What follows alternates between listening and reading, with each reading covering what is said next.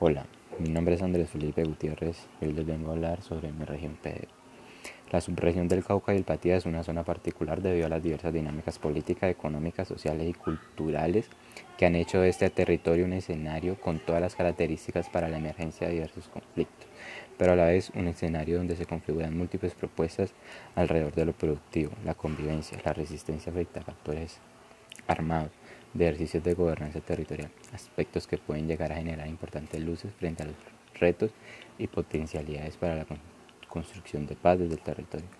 Se plantean varios puntos clave para la integración de esta región con aquellos territorios que están más desarrollados. Uno de ellos es la gobernanza territorial. Esta iniciativa reconoce el proceso de interacción y deliberación multinivel para la toma de decisiones entre agentes de la sociedad sobre temas que afectan el desarrollo de territorios, siendo determinantes para la construcción de paz territorial. En este sentido es clave una gobernanza local y regional colaborativa que apunte a una buena coordinación para los procesos políticos, institucionales y presupuestales, que comprenda las dinámicas propias del territorio y convoque a los distintos actores en un modelo de participación efectiva. Otro punto es el dinamismo económico.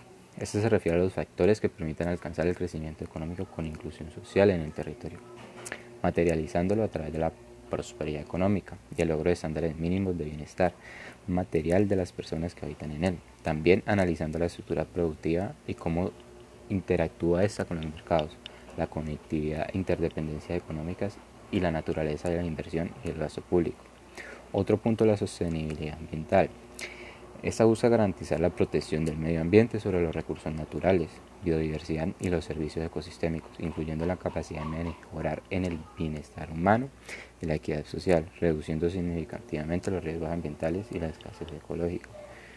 Por último, eh, el desarrollo del territorio incluye una inclusión social, valga la redundancia, que se debe entender de manera amplia desde el fortalecimiento de las libertades y las capacidades que permiten alcanzar las aspiraciones individuales de bienestar de las personas y busca el desarrollo con cohesión territorial, donde todas las personas tengan iguales oportunidades, alcancen, alcancen mínimos básicos de bienestar y puedan llevar a cabo el ejercicio de sus derechos. De esta manera se desarrollan las, las potencialidades que existen y se avanza la reducción de brechas de bienestar de la población con respecto a toda la sociedad colombiana.